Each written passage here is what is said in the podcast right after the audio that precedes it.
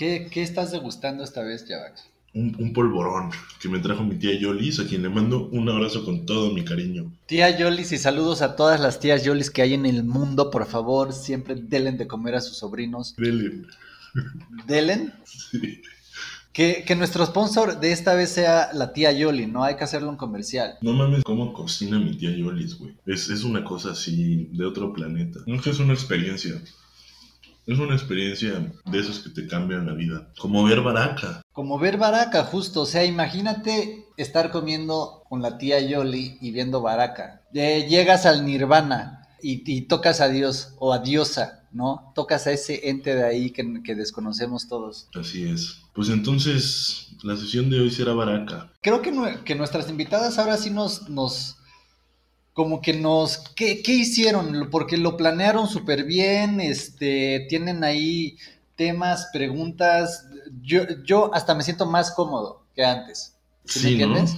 Sí, ya hicieron nuestra chamba. Sí, sí, sí, sí, como, como, como que yo siento que yo voy a ir a un, a un show a pasármela muy bien. Pues sí, güey, es que a ver, justo estaba pensando hace rato, porque normalmente pues las pelis que presentamos, pues solemos, nuestras invitadas suelen ser expertas, expertas entre comillas, porque como Orson Welles no creemos en las expertas, eh, ya sea Tampoco con Naomi que es chef de comida japonesa, Vértigo y tuvimos a Grillo que es músico y compositor de cine, eh, música para cine, Pillow Book y tuvimos a, a Santi y a Beto de Minerva Editorial hablando de libros y de la tecnología en la literatura etcétera, ¿no? Pero en este caso tenemos una película peculiar que es Baraka. Y Baraka, digo, ¿quién es experto en Baraka? Baraka es la vida, ¿no? Baraka lo es todo. Baraka es el alef cultural de la humanidad. Claro, pues, pues igual, por ejemplo, una, una de las cosas que estaba pensando que es interesante también de nuestras invitadas esta vez es uno, yo creo que es un tipo de, de generación eh, joven que ya viene eh, como que muy despierta en algún sentido a todos los temas importantes por los que estamos pasando, ¿no? O sea, el tema de reorganizarnos socialmente para, para vivir mejor en comunidades, el tema de, el, del género, ¿no? Este, el tema de la educación, el tema del pensar diferente, de las perspectivas, del medio ambiente, de la economía, o sea, como que ya es una generación que, que por ejemplo, que creció sabiendo que existía, no sé, Cambodia, que existía India, que existía todas estas perspectivas diferentes y dentro de toda esa multiculturalidad han tenido que empezar a generar sus, sus personalidades, ¿no? Digo, y, y son años, ¿no? Porque, por ejemplo, con mi generación que nos llevamos que 10 años, a nosotras nos tocó crecer soñando con ser algo específico, o abogada, o futbolista, o este, financiera, ingeniera o bióloga, o algo específico, y las generaciones justo de abajo ya son más de todo, ¿no? Entonces creo que también eso le da algo y muestra algo muy, muy esperanzador y muy inspirador de la generación que viene en el mundo, y pues eso es una cosa muy chida que se puede revelar aquí con Baraka, porque justo eh, Baraka trata de inspirar de una manera muy, muy, muy inusual, como lo harán nuestras invitadas. Eso, dentro de nuestra generación, eh, de todos modos, o sea, a pesar de que sí, sí entiendo lo que dices de que es un fenómeno generacional, eh, pues estas dos personas que son Eric Tolson y Camila Ramírez, que ya se presentarán ahora que lleguen. Pero yo creo que ellas destacan, ¿no? Ellas destacan en esto y creo que justo lo que yo diría es que son muy conscientes de la otredad. Y yo creo que eso de alguna forma es baraca. O sea, supongo que es una película con la que de alguna manera se sienten identificadas. Bueno, ¿quién no, no? Claro. ¿Quién no? ¿Trump? ¿Qué diría Trump? No sé, a, lo mejor ya a Trump le mama esa sección de los pollitos. ¿no? O sea, Baraka tiene algo para todos. Pues aparte es una película, no sé, que, que también conjuga muchas cosas de las que ya hemos visto, ¿no? Como, como que es un buen clímax para mencionar, por ejemplo, la dificultad de la narrativa, ¿no? Eh, lo, que vimos con Peter Greenaway y justo Minerva Editorial, ¿no? O sea, que tanto la narrativa visual importa y que tanto se tiene que apegar eh, eh, lo visual a un guion, ¿no? En vez de nada más ser un, viaje a mundos, que sea una ventana a, lugares donde la neta es imposible que llegues a, ir en tu vida, ¿no? Eh, creo que también está muy chido también comparar lo que pasa con Baraka como fenómeno visual, que es una película que, que permite que desde tu casa o sea, que desde tu pantalla puedas ver el ser vivo más grande en la historia del universo, que es el planeta Tierra, ¿no? Y, y la vida que hay dentro de ese planeta. Y cómo es, se pudiera decir, la primera película global, poética, visual, humana, que trata de juntar todos esos vínculos extraños y justo a través de la otredad, ¿no? O sea... Eso, güey. Bienvenidas, esto es Cine para no saber de cine.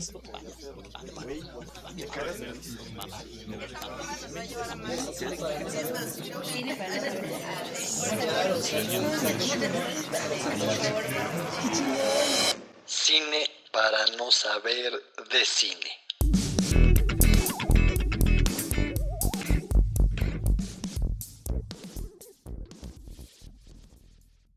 Oigan, no me traje un snack, güey, pero bueno, ya se verá.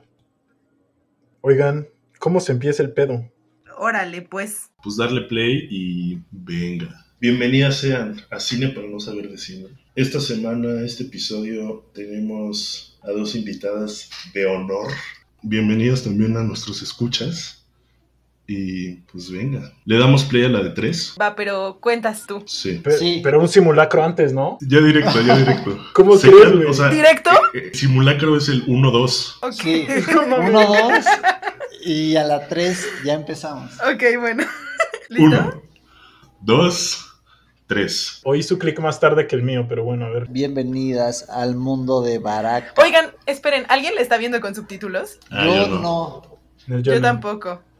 Nadie. Ok. Es que justo, justo es, eh, es, es eso, o sea, es una película, o sea, vean ahí el templo que está hasta bajito en la esquina, o sea, ese es el templo construido por humanos. Ah, ya vi. Y la, mo- y, la mo- y la montaña es algo construido por la naturaleza, o sea, eso es, Por Dios. eso es eh, por, por, no sé, ¿no? O sea, algo por el tiempo, por el espacio, por la suerte, o sea, justo es un honor como a un, a un planeta que es el único símbolo de vida en el universo conocido, ¿no?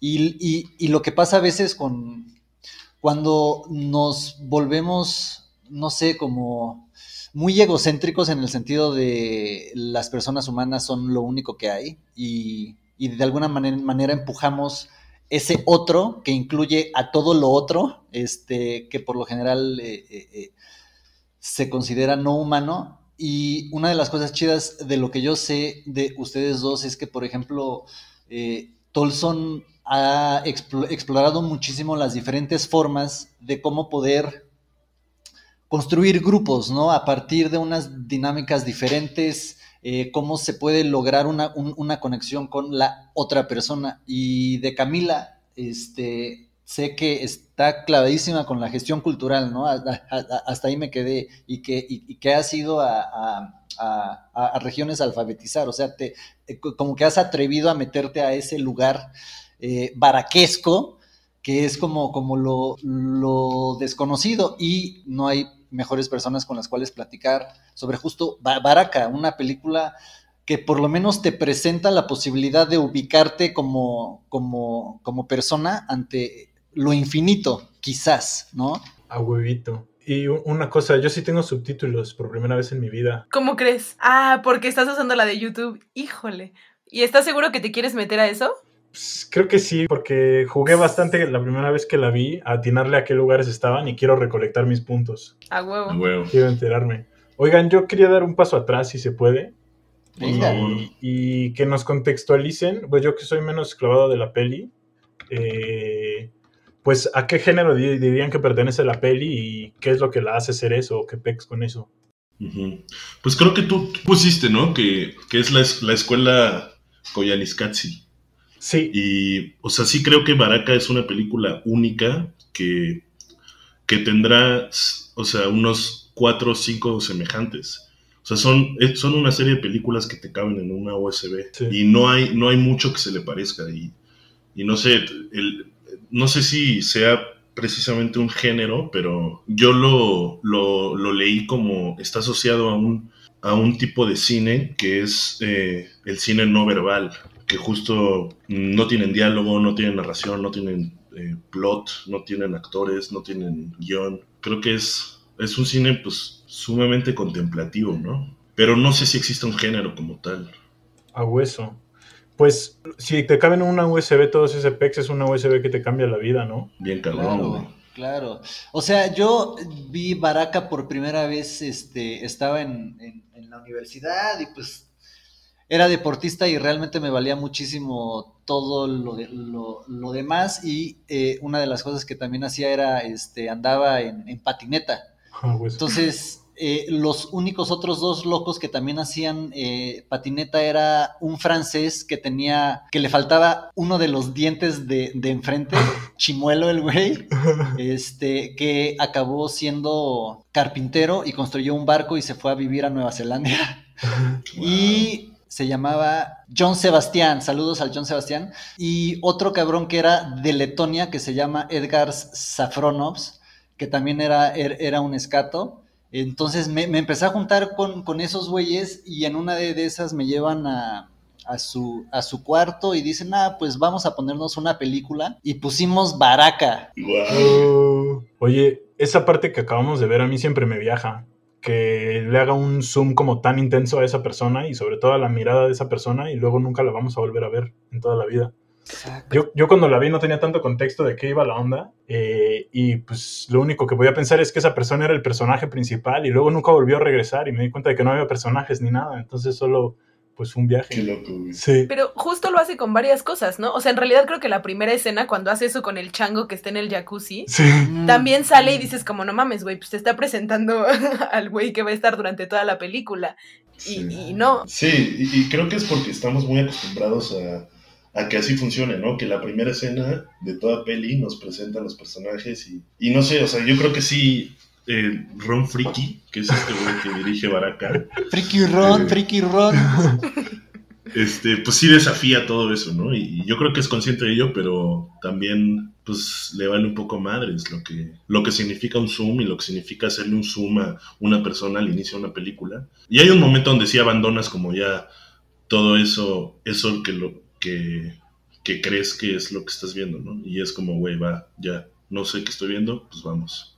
Sí, justo más adelante. Y con lo que estaba diciendo Naime de cómo él se acercó a Baraka o la primera vez que la vio, a mí justo lo que me pasó es que eh, alguien, o sea, yo estudio una carrera que se llama Desarrollo y Gestión Interculturales y alguien que había estudiado esa carrera me dio esta película y me dijo como, güey, te va a gustar mucho y tiene mucha relación con el pedo que vas a empezar a estudiar y yo no había entrado a la carrera. Y solo creo que es como la parte interesante también, o sea, y creo que es el lente desde el que yo muchas veces he visto la película y es eso, como la cuestión de lo intercultural y del encuentro entre culturas y creo que justo eso me remite también a lo que decían al principio como de el otro y de lo que implica esa relación con el otro y solo también me pareció muy interesante que esa primera relación con el otro que Naime decía muy al principio era el otro en tanto que la naturaleza.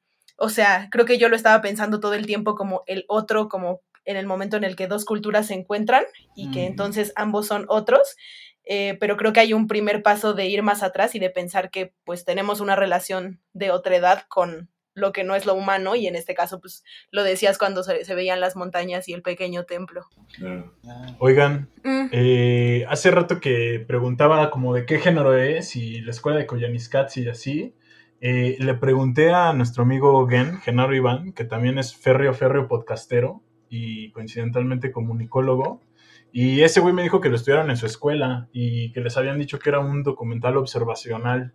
Y me platicó un poco de, de qué iba esa onda. También lo dijo como que no había tantos, pero pues supongo que está debatido qué tanto se puede llamar un documental, porque no, digamos, no aporta mucha información. Eh, pero, pero lo, lo decía mucho desde la onda de, de lo observacional, o sea, como justo solo mostrar las cosas sin, sin contextualizarlas o sin hacer un juicio de valor de ningún tipo, ¿no? Sin describirlas, como dejar que se hablen por sí solas. Eh, pero pues luego eso me hace pensar como, pues, qué criterios tendrían para grabar qué, como los ojos de la persona, cómo escogió esa persona dentro de todas las que había ahí para hacerle suma a sus ojitos. Exacto, justo. O, o sea, el, el, el, el Ron Frique fue el cinematógrafo en... Koyaanisqatsi. Exacto, entonces creo que de ahí él como que le, le agarró la onda a, no sé, poner la cámara en algunos lados del mundo y vi- viajar, ¿no? Creo que también esa es como su, su importancia, o sea, como que, que, ahorita si ya ves, no sé, algún documental de Planet Earth o algún documental de Televisa o lo que sea, como, como que ya va más a la calidad de la toma, ¿no? Y creo que ahorita esto es 1991, creo, o sea, como que es tener 93. La, la 93, o sea, esto es, métete a Cambodia cuando está ahí la, la guerra civil y graba el monumento, ¿no? O sea, sácalo. Oigan, esto de tener los subtítulos me ha cambiado la perspectiva totalmente. En el fuego que acaba de salir dice que era petróleo quemándose en Kuwait. Sí, Herzog tiene una gran película que es de eso y ya, güey. ¿Del petróleo quemándose en Kuwait y ya nada más? Sí, no, es una locura. Tiene música de Wagner y te cagas. Wow. Eh, se llama, creo que, Lessons of Darkness o algo así. ¿Qué pex? ¿Por qué hay tan pocos ejemplos de este, de este tipo de peli? O sea, como dices, son las, las tres de la serie Catsi, las dos de estos dos güeyes, y Wikipedia nombra otras dos, una francesa que yo no conocía. Sí. Sí, pues no sé, güey, la neta, no sé. No sé si, o sea, supongo que sí responde también a una a un pedo de mercado. O sea, ¿quién, cuándo vas a tener una, una sala de cine poniendo baraca durante tres semanas? Mm. Y, y, y, también deben ser pelis muy caras de. Es lo que estaba hacer. pensando. No si mames, es un sí. Warp Echarte World los Tour. viajecitos. Claro. Aunque, pues tampoco tanto. Yo sí, sí caché el dato. Eh, 4 millones de dólares costó hacer Baraka. Comparado con Avengers. No, güey. Comparado con Avengers, yo creo que es de las más caras. Pero la peli promedio cuesta 100 millones de dólares. No Wow. mames. Y también es porque, pues no tienes, o sea, no le tienes que pagar actores, no tienes que pagar catering, no tienes que pagar nada más que boletos de avión de tres personas, que es el crew. O sea, tampoco son muchísimas personas. Es el Ron Friki y sus carnales. ¿A poco con tres personas hicieron este pex? Creo que eran cinco, güey. Pero sí, no más. A- Hasta ahorita voy muy bien, sí la atiné al pedo de Cambodia, ¿eh? En el juego de atinarle a dónde es el pedo. al huevo. Y justo, no sé, e- eso de los subtítulos es curioso porque, bueno, yo, yo vi esta película por primera vez eh, con el Ale, quien le mando un abrazo. Y después, al otro día había cineclub y dijimos como, güey, claro que hay que llevarla al cineclub. Y la vimos ahí y justo e- en el cineclub sí tenía subtítulos. Y me acuerdo que cuando acabó fue una gran discusión Muy cabrón. como de, güey, debería o no tener subtítulos, eh, bla, bla, bla. Yo sí estoy casi seguro de que se concibió como una película que no debe tener subtítulos, porque hasta hay una frase que dice ese güey como, no importa realmente dónde estás, sino lo que hay ahí. Eso lo dice el, el Ron Friki. Entonces, pues no sé, o sea, también creo que au- automáticamente todos jugamos ese juego de atinarle a dónde estamos, pero probablemente nos estamos desviando de, la experiencia baraca. Hablando de eso, mi primera experiencia baraca, tengo muy, presente que en el estéreo empecé a, oír a la banda haciendo el sonido que estamos escuchando ahorita. Pero antes de que veamos quiénes lo están haciendo, me acuerdo que me saqué de onda y volteé alrededor de mí como de, güey, ¿qué es ese sonido y de dónde viene y qué está pasando?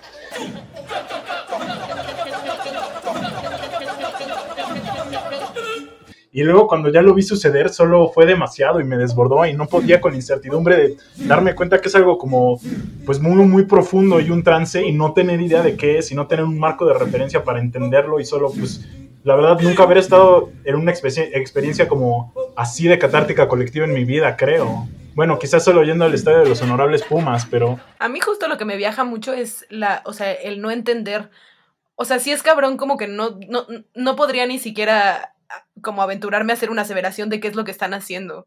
Sí, que- o sea, hay, hay co- como, como, como, como que igual si, si a esos güeyes mm, nos, o sea, nos ven en una pantalla como que tampoco van a saber, van a decir como, güey, eh, ¿qué está haciendo esa banda en un cuadrito, no? O sea, o sea Sí, como, como- como que son e- e- estas cosas eh, como, como, como justo, ¿no? O sea, ¿qué tanto el, el, una, una persona se puede entender con otra cuando no solo es eh, no la distancia, el tiempo, el espacio, la tecnología, todo eso la separa, ¿no? O sea, eso es lo, lo digamos, como que lo cabrón. Y, y la única forma que yo lo, lo he entendido son eh, como estos rituales que se necesitan hacer como para convivir y, y- para hacer comunidad, como, como la, la- la escena que vimos de las personas que le están dando besos al candado. mm, Mm. O sea, en esta época sí es así como, wow, salud pública, o sea, ¿qué hay con la salud pública y los rituales? O sea, también esos güeyes están súper pegados, están sin playera, están gritando, ¿no? O sea, hay un enfermo ahí y se, se, Se contagia. contagian todos. Pero a mí justo lo que me parece loco es que al final, por ejemplo, en la escena, un, un poco antes de que empezaran a besar el candado, eh, al- muy al principio, pues hay un chingo de banda que está rezando, ¿no? Y que está leyendo, o sea, pues sí, que está leyendo tal cual un libro y está rezando. Ese pedo lo entiendo y siento que es mucho más cercano a mí y que de alguna manera si me preguntan qué están haciendo, sí me aventuraría Ya, a decir, güey, claro, pues están rezando, claro, ¿no? O sea, pero ahorita claro. neta no tengo idea como cuál era el sentido, cuál era la intención, por qué lo estaban haciendo, cuál es el papel de el güey que empieza todo el canto, o sea, Claro. no sé, como que sí siento que hay una cosa también que me pasa mucho al ver Baraka y es que si bien siempre está la concepción de lo otro, en tanto que no es gente, o sea, sí, en tanto que no es mi estilo de vida y el mundo al que yo estoy acostumbrada, también a veces puedo Mm. pues sí, encontrar los matices de eso, ¿no? Que no, que lo otro no es solo una cosa y no todo es igual de desconocido, incluso como pues en términos eh, de lo natural y de lo que se ve y así es como, güey, nunca he visto un paisaje como ese en vivo Claro. y sí he visto otros de los que salen en la misma peli, ¿no? Y ya. O sea, y eso que, que- que experimentamos nosotros con, con cada escena, que de pronto son así choques de otredad que, que hasta sacan de pedo. Este, o sea, este crew de cinco personas que filmaron Baraka estuvieron 14 meses viajando, le dieron al mundo la vuelta tres veces. Estuvieron en 24 países en los seis continentes. O sea, y es muy loco pensar que, que- que ese efecto que tiene eh, el avance de escenas, esos güeyes lo vivían cada dos semanas y estaban Justo. completamente inmersos en esa cultura cada dos semanas. O sea, el, el- uno de los camarógrafos dice como, güey, imagínate cada dos semanas o una semana estar cambiando de cultura y estar teniendo ese choque de otredad. Güey, seguro tenían diarrea todo el tiempo. Sí, no mames. Pero diarrea epistemológica también, ¿no? Ya no sabían qué, en qué pinche mala vibra se les quedó pegada a los intestinos, güey. Oigan, estas partes del Gran Cañón a mí me vuelan bien cabrón el seso porque, pues, de repente sí es un lugar que se ve bien, bien, bien, bien pinche desierto, ¿no? Y que lo pongan los timelapses con el sol y así. Creo que sí lo hace como, como una meditación sobre el tiempo y como que esa madre está ahí desde antes de los humanos y durante los humanos y va a estar ahí después de los humanos y sí le mete duro a lo eterno, ¿no? Más adelante vamos a ver una secuencia donde lo pone después de como ruinas mesopotámicas o algo así y solo está extra loco. Justo con eso, creo que a mí también lo que me parece muy loco es esta escena muy catártica en la que todos están gritando y lo siguiente que hace es cambiar un paisaje. O sea, yo creo que ese güey mismo dice como, no mames, ya fue demasiado, o sea, no le puedo poner Sí. otra jeta de persona, o sea, como, Claro, güey, claro. paisaje, silencio, vean un buen rato la naturaleza porque estoy seguro que ya lo sobrecargué de un chingo de estímulos y pues sí, o sea, como tal vez es buen momento como para pensar si de, de verdad solo es contemplativo y no hay una cuestión narrativa como lo que decíamos al principio. O sea, entiendo que no hay personajes, pero igual a mí me parece que claramente hay una narrativa, solo no sabría bien cuál es, ¿no? Y, y no sabría por qué es esa, pero pues sí, de alguna manera siento que está ahí. Sí, es un poco la imposibilidad de, del documental 100% documental, ¿no? Que, que, se- que, o sea, muchas veces se asocia con la objetividad. O sea, realmente en el momento donde tú filmas algo y le haces un corte, ya estás metiendo mano y ya Ujú. lo estás haciendo subjetivo. Porque tú, tú decides en qué momento hacer ese corte y, y- y cuando se trata de dos escenas, que, que es, que es Baraka, o sea, justo el hecho de decidir qué va a ir antes y qué ver después, pues ya automáticamente estás haciendo una narrativa, ¿no? Yo creo que es, es algo de lo que no te puedes zafar. Acabo de juntar un puntito más y es la piedra sagrada de Australia. Mr. Worldwide, tú, güey. Oigan, yo, yo tengo una pregunta y es si sabemos quién hizo la música del PEX. Y a mí me da curiosidad cómo se habrán involucrado, porque sé que de Koyaanisqatsi la música la hizo Philip Glass, y para mí es del gran, gran, gran atractivo, y a mí en realidad la peli, como me la presentaron originalmente, es como, güey, Philip Glass hizo la música para este PEX, dátela. Eh, y ese güey está listado como en los, en, en los créditos como de los creadores del producto, o del concepto, mejor dicho, de los productores del concepto. Eh, y pues sí tiene sentido, o sea, totalmente están armonizadas de una manera que es como claramente ese güey estuvo involucrado a profundidad desde el principio. ¿Aquí saben algo de quién hizo la música y demás? Pues yo sé que es un güey que se llama Michael Stearns, pero no creo que haya estado tan involucrado como Philip Glass en, en la trilogía Katsi. Que no, que no estoy seguro si, si ese güey hace la música en las otras dos. Sé que en Koyanis Katsi sí, y sé que sí, o sea, como dices, es, es, es, es, es una parte fundamental de la película. Creo que en este caso sí funciona más como acompañante. Bueno, así lo veo yo, no sé. Sí, que mm, no sé, creo, creo también una, una diferencia que pudiera pensar entre la de Koyaanisqatsi y Baraka es que justo sí está como pensada en la música y creo que esta está un poquito más pensada en como, como en, en, en música a lo mejor super new age tipo Enya, que Ajá. nada más como que te pone en el mood automáticamente como relax para que absorbas la imagen. Y en Koyaanisqatsi que creo, creo que sí es un pedo más como operático, ¿no? En, en donde sí la, la, la, la música sí es lo importante, pues, ¿no? Porque, porque aquí, no sé, ¿no? En las escenas de slow motion y después te ponen el ritual de personas cantando y después te ponen como la, las iguanas ahí, ¿no? Dándose un toque en la playa. O sea, como, como, como que el, a lo mejor como está organizada, este, no sé si... Verde, Java. Güey, te sale idéntico. Sí, eres tú ahí, cabrón. Oye, Germana Camila, eh, en esta parte me encantaría oír de ti eh, y de tus ideas sobre la otredad y de desarrollo y gestión intercultural, porque esta parte siempre me ha viajado, porque vemos tres rituales y los vemos desarrollarse y los vemos puestos en un mismo plano. O sea, ahorita vimos la pre de todos, de cada uno, son el que es en Australia, el de esta banda que supongo que es en algún lugar en la Amazonia y el de la otra banda que supongo que es en algún lugar en el Subsahara. Eh, y como que el desarrollo es muy, muy, muy, pues sí, paralelo, o sea, y entonces los vemos en un mismo plano, pero pues claramente son distintos entre sí, de los matices que decías, y muy posiblemente no tienen nada de contacto los unos con los otros, más que solo en virtud de estar ahorita siendo puestos en, en- el mismo plano eh, por la peli. Entonces me encantaría saber si tienes algo que decir de ello, hermana. Pues, o sea, creo que justo es de las cosas que en las que creo que hay una narrativa y un discurso que no sabría cuál es, ¿no? O sea, de alguna manera es eso, como, pues este y el otro, o sea, creo que de alguna forma presentarlos uno después del otro, lo que, esa es la percepción que a mí me da, que no sé si para, o sea, si totalmente es lo que se busca, como hacer un paralelismo entre ellos. Y mi primera impresión también es como pensar que pues esa puede ser una forma muy específica de entender lo otro, ¿no? Como si todo lo otro fuera igual y entonces todos los rituales los puedes poner uno después de otro y como, mira, ritual, ritual, ritual. Eh, pero también tal vez tendría un sentido más bien justo como de comparación y de hacer ver que los rituales son distintos. O sea, esa es la parte que creo que si bien no puede ser objetiva la manera en la que presentas las cosas, también dejas un chingo a la interpretación de quien las está viendo.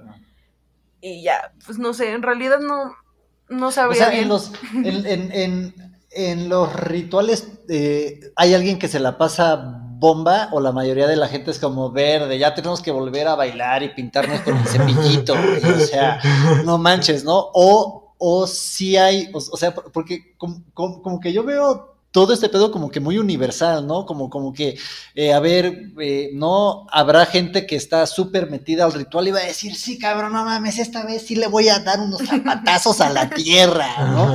Y va a haber otra banda que nada más va a ser como, puta madre, me tengo que poner el calzoncito rojo, ¿no? O sea, eh, como, como, como, como que la humanidad o como que las cosas que compartimos como humanidad como que están, están ahí siempre, ¿no? Y a lo mejor luego una de las cosas que, que pasa es que pensamos que para entender a la otra persona tenemos que empezar a construirla desde cero, en vez de empezar, di- digamos, con todo lo que tenemos y después no, como digo, pero siendo eh, eh, hon- honestas, ¿no?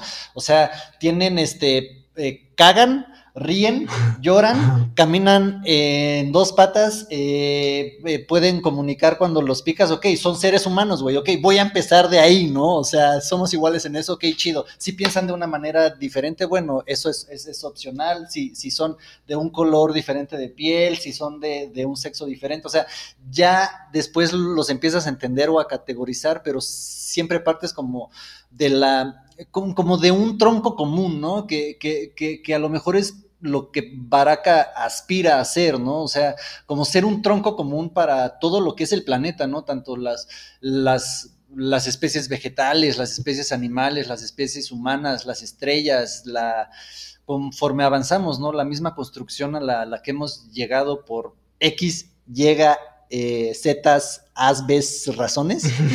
este, pero como que a lo mejor un, tronco común que, que, propone, como mencionabas, ¿no? Es, es como no atinarle a lo que es lo otro, pero simplemente como que decir, a ver, aquí están los otros, ¿no?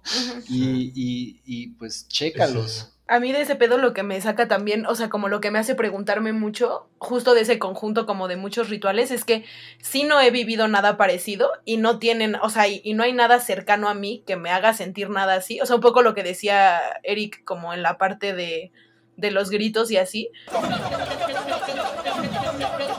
Como, güey, pues creo que nunca he estado en un espacio como colectivo en el que se comparte eso así. O sea, yo definitivamente no he estado nunca ni he formado parte de un ritual tan profundo como ese.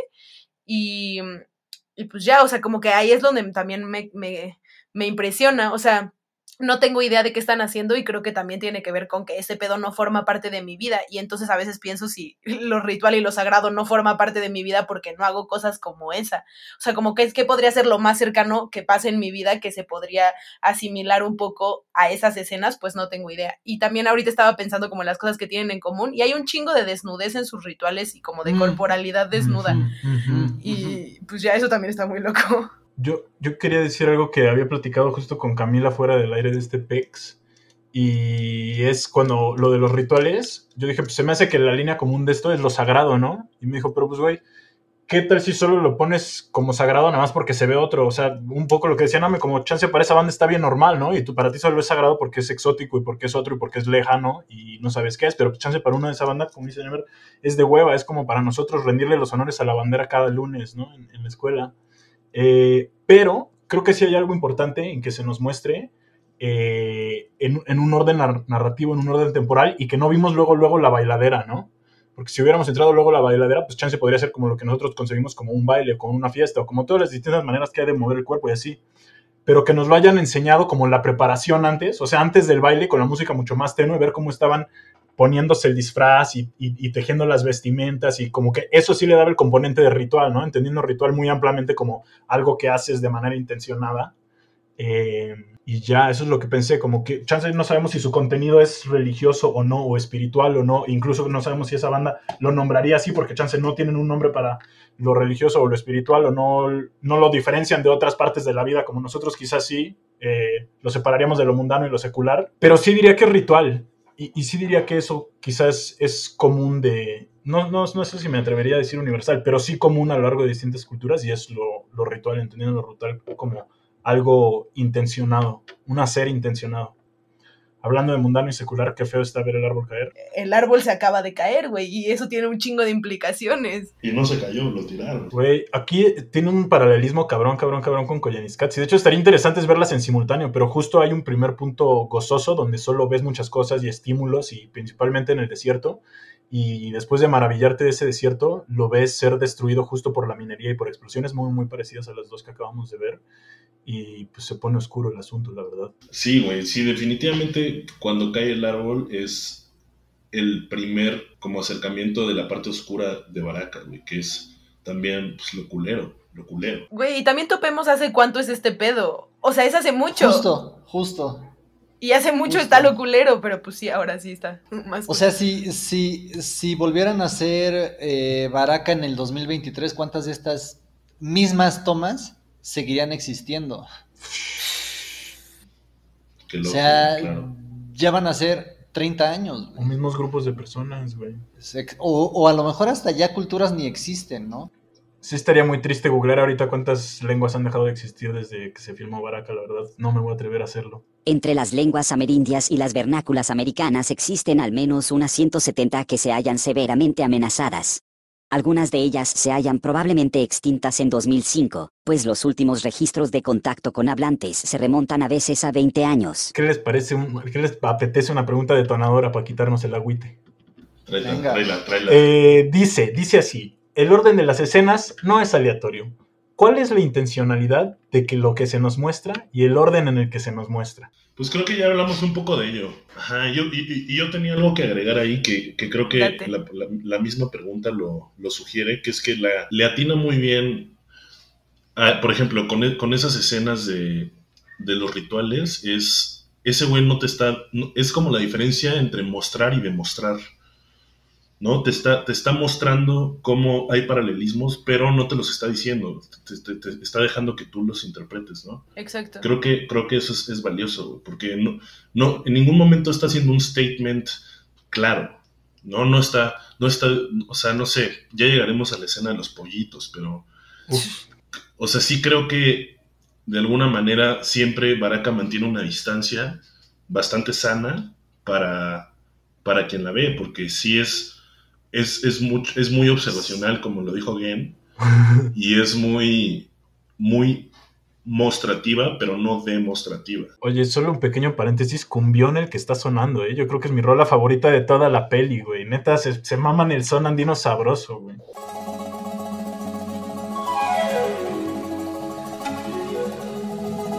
Sí. Este, de hecho, cuando, cuando la, cuando la guaché me quise googlear el artista de esta rola, me escuché un disco y está bastante chido.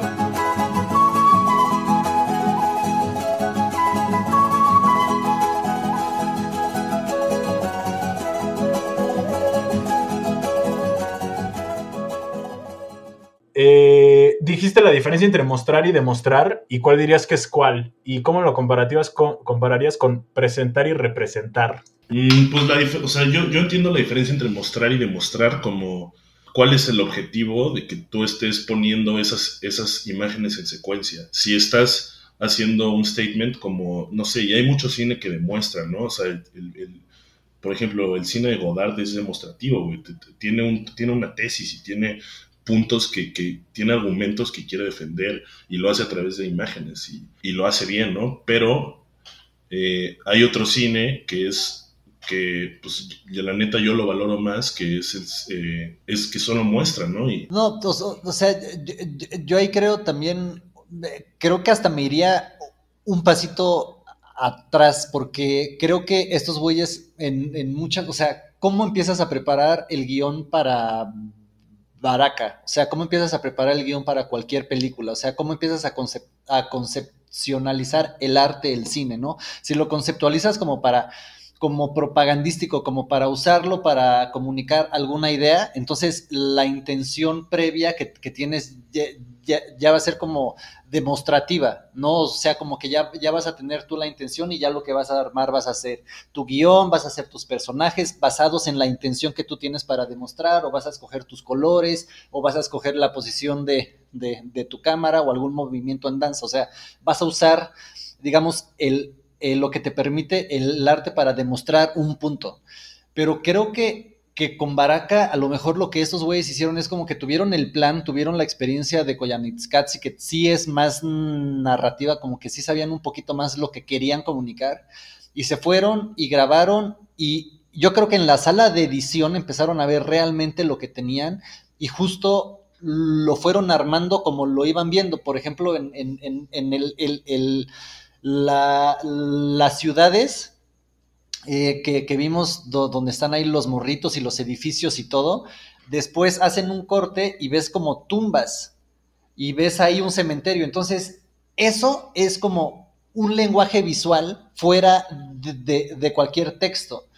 Entonces, por ahí creo, creo que va como la narrativa de como que que, de Baraka, como que es algo súper orgánico en la edición, en decir, oye, mira, encontramos a este monje caminando en la calle y pues íbamos a grabar realmente el monte, el monte Nabu y a unos changos ahí, pero nos encontramos a este güey en la calle y lo grabamos y eso es lo que está. Sí, o sea, tal vez justo eso, ¿no? Como más bien eligieron lugares, no, no tanto escenas en específico, ¿no? Probablemente no fue como, a ver, tú ponte ahí y haz esto, y entonces yo te grabo haciendo esto, pero igual, pues eso no quita, o sea, a lo mejor la narrativa no está a priori y no está en la construcción previa, pero eso no quita que a la hora de la edición no se construya, ¿no? O sea, por ejemplo, lo que exacto, acabamos de ver, exacto, como toda sí. la banda cortando los pinches cigarros y luego la escena del güey fumándose el borito de sabor en el metro, o sea, ese pedo eh, tiene así una narrativa específica de cómo sí.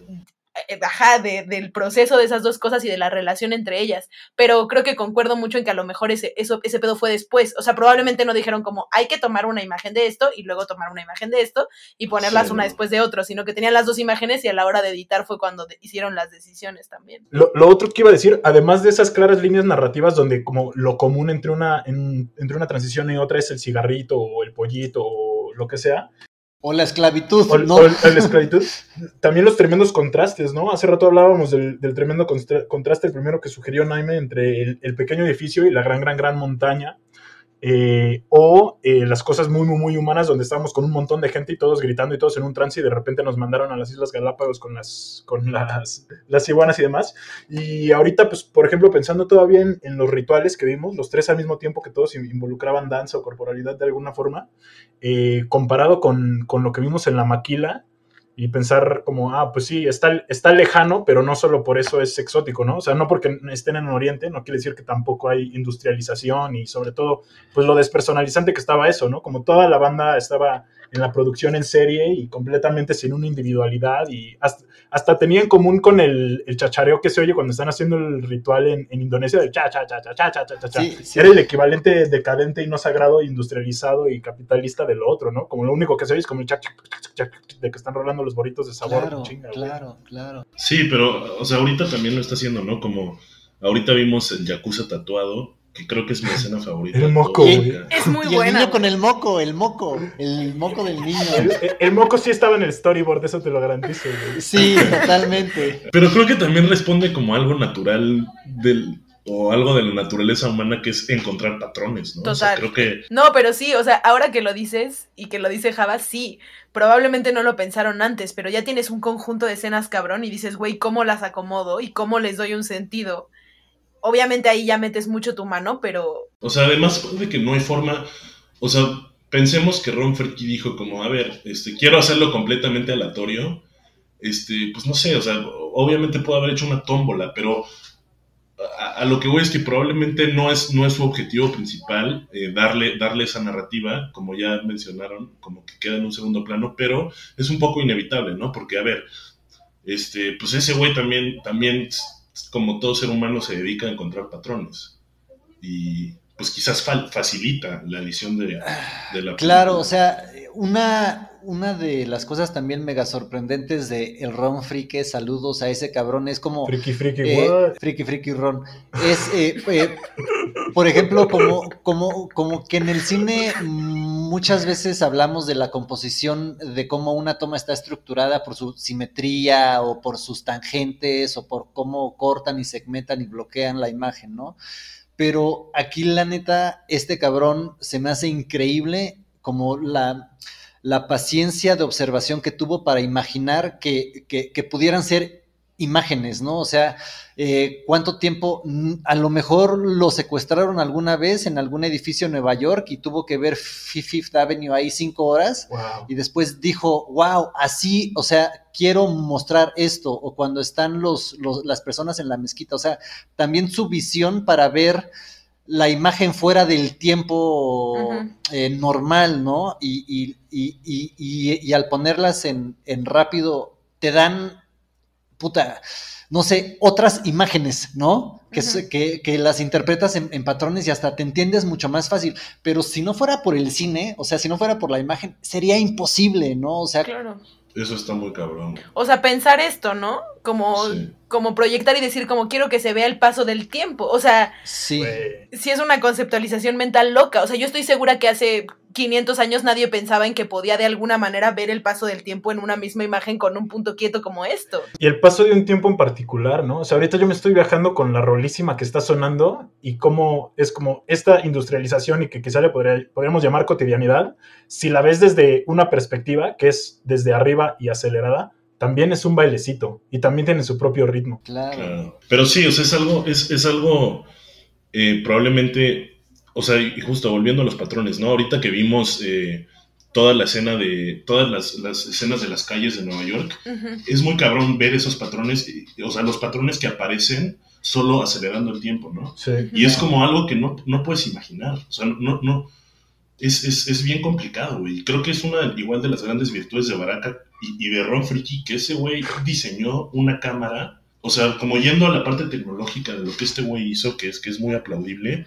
es que diseñó una cámara que filmaba en 70 milímetros, que, que yo creo que igual es una de las grandes diferencias a la trilogía Katsi, por ejemplo, que, que esta peli está filmada en 70 milímetros, que es la, ese- e- e- es la calidad más, más grande que puedes tener en, en película, la mejor calidad, más en ese momento. Y, y entonces ese güey se avienta un diseño de una cámara que además de filmar en 70 milímetros puedes controlar tú desde una computadora y la puedes dejar ahí, La hackeo. la hackeó, güey. Entonces eso le permitió filmar esas escenas. A huevo. Y- Freaky Ron, vivas. Y de alguna forma como que, no sé, o sea, yo creo que este güey también tiene la capacidad de moldear el tiempo y, y de esa forma.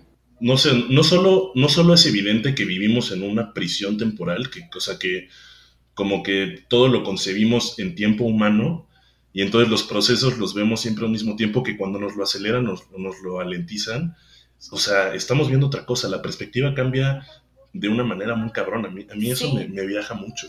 O sea, toda esta parte de la peli, llevamos un buen rato viendo todo en tiempo rápido. Sí. O sea, de repente más bien justo nos lo aceleró, cosa que no había hecho más que en los timelapses como de la naturaleza, pero esto, o sea, llevamos ya Claro. como cinco minutos seguidos viendo puros cosas en velocidad rapidísima. Incluso esa misma escena que es la misma de los cigarros, que hace rato vimos en tiempo lento, por así, o sea, normal, Real. Ajá.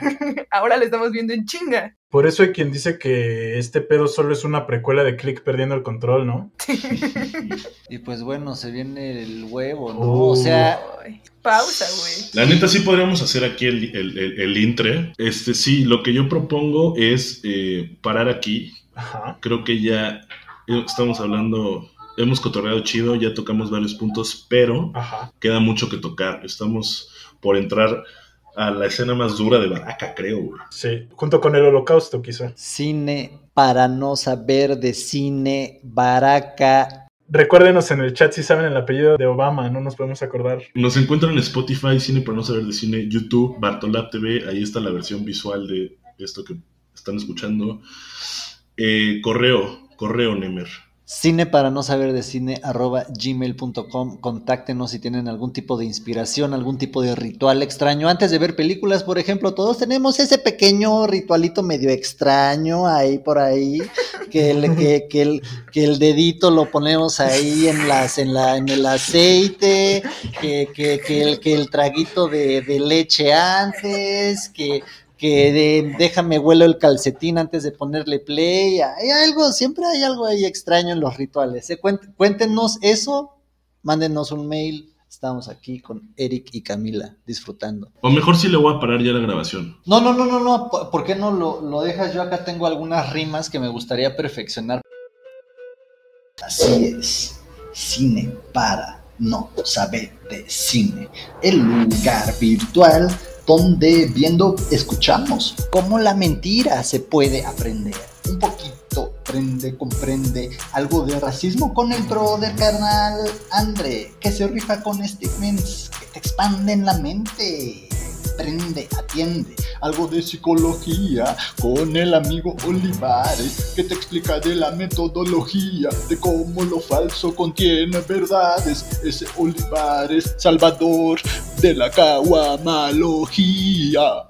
Luego echamos la rima bien chida con la Ivonne Sista que nos capacita, nos limita, nos inspira a ver el mundo de sordas, mudas, enfermas y toda esa banda a la que la sociedad terroriza. Isa, risa, que no te dé risa, sensibilízate. Que si hablamos de filosofía, nos preguntas desde allá, desde allá, lejitos, claro, armado, y echamos el asado. Con el viajero George en pleno vuelo, felineando, tuneleando los interracionalizados colores del tiempo-espacio. Tiquitan, tiquitan, tum, pla, popla, escuchas ese beat. Es el ritmo que indica cómo sentir con grillo, grillón, grillasca, grillamos, guirnaldas en guitarras, tubas, armonías y eso, Q. Hablando del verde vértigo de Bernard Herrmann, estamos acá viendo Baraka, una religión audiovisual. Y eso de verso se vuelve un beso, quítale la R. Vaca. Vaca. Baraka. Esto es Baraka. Cine para no saber de cine. Estamos viendo Baraka con Eric Tolson y Camila Ramírez. Java Nemer, estamos aquí presentando Baraka Aka Obama. No lo confundan porque ese güey no ama. Vean Baraka.